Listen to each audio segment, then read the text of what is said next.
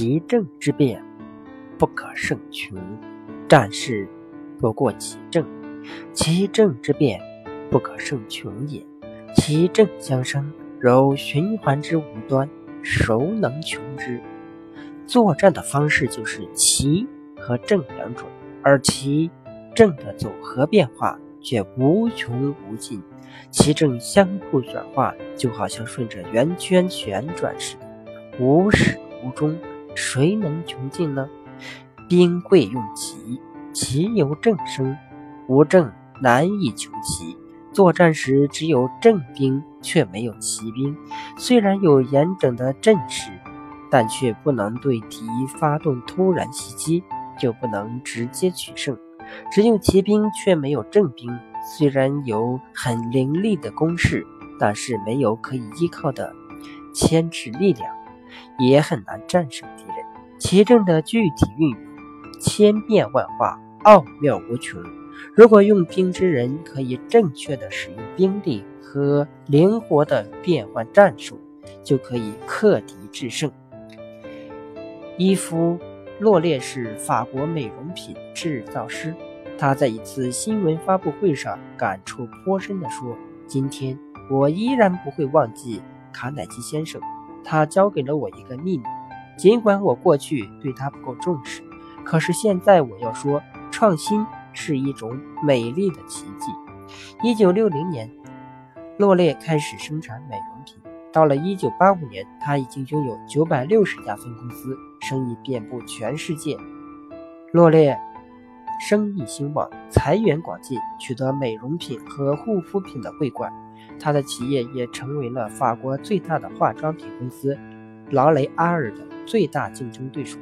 一九五八年，伊夫·洛列从一位年迈女医师那里获得一种特效药膏秘方，他对这个秘方产生浓厚的兴趣，所以他以药方为依据研制出一种植物香脂，并且一家一家的推销。一天，洛列想到一个妙计。为什么不在杂志上刊登一则商品广告呢？广告上再附上邮购优惠单，或许可以有效的促销产品。这一大胆尝试获得意外的成功。当他的朋友还在惴惴不安地进行广告投资时，他的产品已经畅销巴黎。当时，人们觉得用植物和花卉制造的美容品不会畅销，没有人愿意投资。可是罗列。却反其道而行之。一九六零年，罗列美容霜小批量的开始生产，特殊的邮购销售方式让他获得巨大的成功。在很短的时间内，罗列顺利的通过各种销售方式推销出七十多万瓶美容品。如果说用植物制造美容品是罗列的一种尝试，那么采用邮购的销售方式就是他的一种创举。现在邮购商品已经很平。但在当时却是前所未有的做法。一九六九年，罗列第一家工厂创办，他在巴黎的奥斯曼大街开了他的第一家商店，大量生产和销售美容品。罗列对职员说：“每一位女顾客都是我们的王后，她们应得到像王后般的服务。”为了达到这个目的，他打破销售学常规，采用了油术化妆品方式。公司在收到邮购单后几天，商品就会邮给买主，同时还会赠送一件礼品和一封建议信，并附带制造商和蔼可亲的笑容。罗列全部营业额的百分之五十几乎被邮购占据。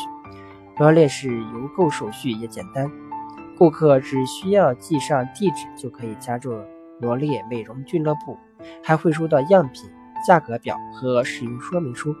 对那些工作繁忙或者离商业区较远的妇女来说，这种方式是非常好的。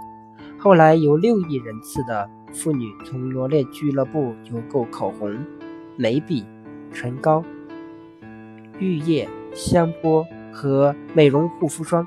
罗列也通过邮寄和顾客建立固定的联系。公司每年都会收到八千余封函件。有些就如同私人信件，附上照片和亲笔签名。顾客会在信中叙友情、表信任，语言亲切而感人。洛蕾在信中总会向订购者强调，美容霜不是万能的，有节奏的生活方式才是最好的化妆品。他不把自己的产品夸得天花乱坠，有无与伦比的功效。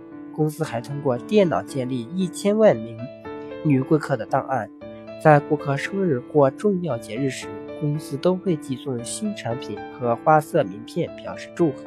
这种优质服务给公司带来丰硕成果，每年公司寄出邮包达九百万件，每天三万到五万件。伊芙洛列已拥有四百余种美容系列产品和八百万名忠实的女顾客。罗列通过辛勤的劳动和艰苦的思考，发现了走向成功的突破口和契机。在令人触目惊心的化妆品市场竞争，如果只会亦步亦趋、墨守成规，最终只会成为落伍者。